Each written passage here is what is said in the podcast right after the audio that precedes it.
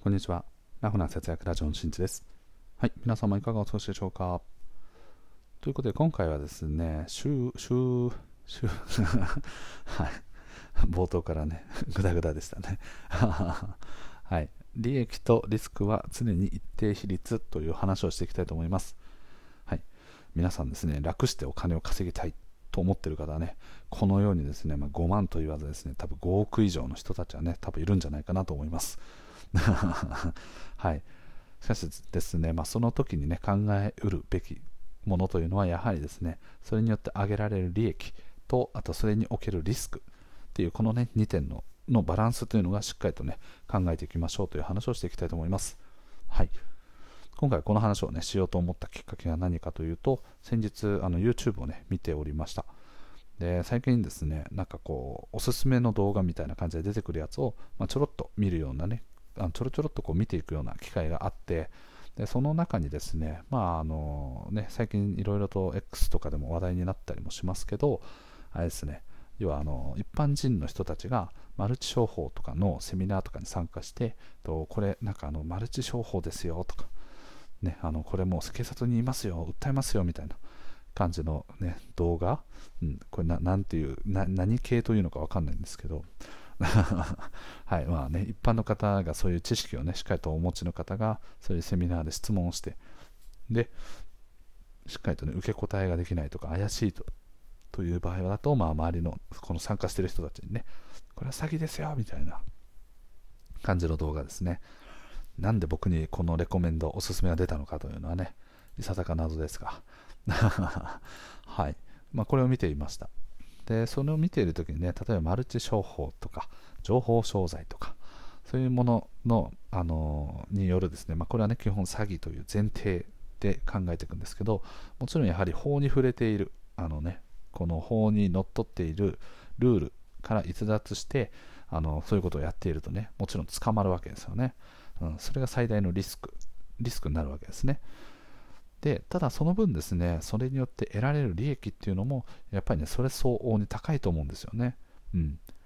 で今回はね、まあ、一番伝えたいメッセージは何かというとですね大きな利益を上げるためには大きなリスクを取ることになるよという話ですね、うん、で逆に言うと小さな利益であると小さいリスクで済む場合もあるよということでもあるわけですね、このリスクの、ね、規模感っていうのは、まあ、例題でいくつか挙げていくと分かるんですけど例えばじゃあ、ね、アルバイトをしますと。でアルバイトの中でもいろんな種類があると思うんですけど、まあね、あのあ一応前提として、ね、お話ししておくと必ずしもリスクがゼロとかあのリスクが必ずしも低くない場合もあります。例えばコンビニでアルバイトをするっていうことに対して例えばね時給が比較的、まあ、あの地域にもよるんですけど1000円ぐらいと。仮定した場合あのリスクは、ね、比較的低いと思うんですよね、僕は。ただまあそこでね、あのじゃああのね、強盗に入られるリスクがあるんじゃないかとかね、うん、そういうのを考え始めていくと、きりがないので はい、例えばね、その強盗が、はい、来るよとかっていうのも、別にコンビニに限らずね、接客業やってるところのお店だったら、多分どこに来てもおかしくないわけですよね。はい、なので、どの、このコンビニだからこそっていう、断定的な事象ではないので、ちょっと今回割愛するんですけど、はい、例えばだからそういうね、給料が安いアルバイトの中でも、まあね、あの請け負っていく責任が小さいとかっていうのもリスクが小さいわけですよね。何かヘマをしてしまった時にあのその人がね取る責任の大きさっていうのが小さい場合例えばねあのお店でねあのお会計をいろいろとって最後の締め作業とかで100円のズレがありましたよとか、うん、じゃあこの責任お前取れとかってでこの金額がね例えば大きいものになっちゃって、まあ、100万円の差がなぜか出ちゃいましたとか、うん、でじゃあじゃあアルバイトだけど君が責任を取りなさいとかっていうことはほぼないわけですよね、うん。まあ、あの場所にももちろんよりますけど、はい、基本はないと思うんですね。でそれはまあまあね。すなわち責任が小さいということもリスクが少ない低いということの考え方と一緒になるわけですね、うん、ただしその分得られる利益っていうのはやや少なめにはなっている。ということですね。うん、じゃあ逆にアルバイトという、ね、カテゴリーの中でも給料の高い、その利益の高いね、あのアルバイトもあるわけですね。まあ、例えば水商売とかね、うん、あとはこう、ね、そういう体、肉体を売っていく人たちとかね、まあ、お水お水商売の方々というかね、まあ、そういう風俗店だったりとか。ただしその分ですねお客さんからねあの病気をもらってしまうリスクだったりとかあとはこうね知って知り合いに見つかってしまってなんか周りにばらされてしまうとかっていうリスクがあったりとか。でこれらもねあの大きなリスクをと抱えているけれどもそれだけのリスクがあるがゆえにあの、ね、その分利益が高くなっている。ということでもあるわけですね。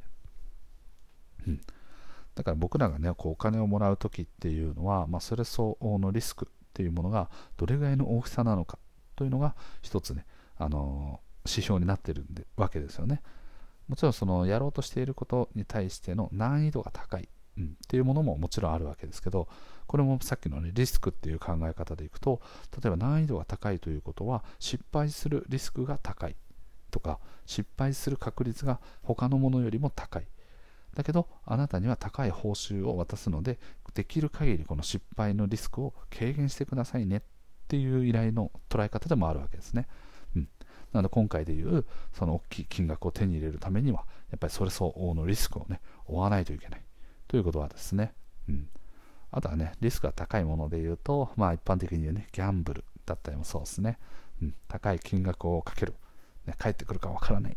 もうお金を1円でもね、1000円でも500円でも入れた時点からもうマイナスしかないわけですね。うん、初期投資がすごくかかる。そしてその初期投資に対して必ず返ってくる保証が全くない。ということはね、あの非常にリスクですよね。うん僕もね、昔すごい、あの、ハマってしまっていた時期が学生時代とかにあってね、月にこう10万円使っちゃったとかね、うん、社会人のこう成り立ての頃とかで、給料いっぱい入った、やったみたいな、よし行くぞみたいな、はい、みたいなことでね、結構ガブガブ使ってたわけなんですけど、はい、あのね、リスクが高すぎましたね。人生においてね、何百万もきっとね、損をしてるというのはね、自覚してますが、はい、ね、それもリスクの高さとその見返ってくる帰ってきた暁にはその利益が高くなるということですね。ギャンブルに関してで言うとねこう帰ってくるかどうかわからないっていうところがさらにこうリスクのねこうバランスがちょっとぐちゃぐちゃになっちゃうんですけどはいそんな感じですね。うん。なのであのー、ね、一番のメッセージとしては、やはりですね、高いリスクを負わない限りは、高い収利益を、ね、上げることが難しいんですよね、基本的に。うん、すなわち、だから楽して稼ぎたい、ね、そしてすぐに稼ぎたいとか、勉強しなくても稼げるとか、そういうような触れ込みをしているものに関してで言うと、それ相応のリスクがあるよっていうことをしっかりと意識しないといけないですね。うん。そういうマルチ商法とかね、やってる人たちっていうのは、まあ、自分たちでね、こうあの考えるっていうことがめんどくさいから、じゃあプロの人に聞いてみようと。いうことでね、多分始めたりするんですけど、まあ、実際はね、その方々が本当にプロの方かどうかっていうのは分からないわけですよね。うん。なので、まあ、そういうところもね、含めて、なんかこうね、あ、これ、でも即、即ね、もう明日から、明日からもうプラス1万円っていう結果が出るんだってすごいみたいなものとかがあったときは、必ずそれ相応のね、リスクがあるっていうことを意識して、あのね、そういう情報に触れていくといいんじゃないかなと思います。はい。うん。ね、このね、本当リスク、リスクってね、今日うるさかったと思うんですけど、はい。まあね、だから僕自身のね、まあ一個のこの、やっぱこうね、リスクとして、ね、それに対するね、大きな利益っていう意味だと、やっぱり働き方を変えるっていうね、このフリーランスっていう働き方、一般的に言うとやっぱね、こう不安定なんじゃないかとかね、あの、こう、定常的にね、仕事を受けれないんじゃないかとか、そういうなそういうような、ね、リスクっていうのはもちろん伴ってるんですけど、やはりですね、あのその分の、ね、報酬が高いとか、普通の会社員とかに比べると高い傾向にあるのは、やっぱりそういう、ね、あのリスクを冒しているので、それのための費用を出してくれてるという考え方でもあるわけですね。うん。はい。なので皆さんもですね、まあ、そういうね、あのいろいろなこう世の中に出回ってるですね、まあ、詐欺まがいなね、情報っていうのが、あの本当に死ぬほどいっぱいあるのであの皆さんもね気をつけてください。はいでまあ、ちなみにではありますが、僕のこの配信からはですね、利益が1円も生まれないと。はい。いや、1円の価値もねえだろ、そもそもみたいな風に思ってたらすみません。はい。そ、それでもね、皆さんの時間を使って、こういう話を聞いてくださってるということでね、それそう考えていくとね、もう1円の価値もないということはきっとないんじゃないかなと。はい。50円ぐらいの価値はあるんじゃないですかね。うん、そう信じてね、あのこれからも配信頑張っていきたいと思います。はい。ね、だから僕自身もですね、まあ、ちょっとね、あの前の話の続きになっちゃいますけど、とね、自分のこう現状維持は衰退ですよということで、自分のスキルの見直しとかね、いろいろしてますという話したんですけど、やっぱりね、そういう時で、まあ、こう自分にとっての、ね、転換期、転換をこう人生がね、こう転換していくあのタイミングだと思うんですけど、この時にまあ誤ったね、こう情報、間違った情報とかを収集してしまって、自分自身がね、リスクの高い道に行ってしまうとか、っていうこともね、なきにしもあらずだと思うんですね。うん。なのでそういうところも僕自身もね、改めてこう気をつけながら、あのここういう方法って本当にいいのかなとか、こうやってすごい信憑性の低そうな内容ばっかだけど、本当にあのこのまま飲み込んでやってしまっていいのだろうかとか、そういうのをね、いろいろと情報をこう調べながらね、いろいろとこう、あ、この情報はどうなんだ、こっちの情報はどうなんだ、みたいなのをいろいろと暗記しながらね、あの自分の進むべき道を決めていきたいと思います。はい。ということで、今回の配信は以上です。最後まで聞いてくれてありがとう。また聞いてね。バイバーイ。